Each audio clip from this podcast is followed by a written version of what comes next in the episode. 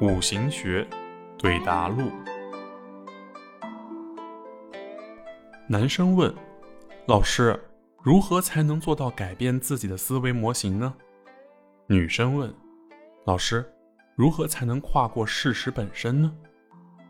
到生活中去感受，领悟五行的体用关系。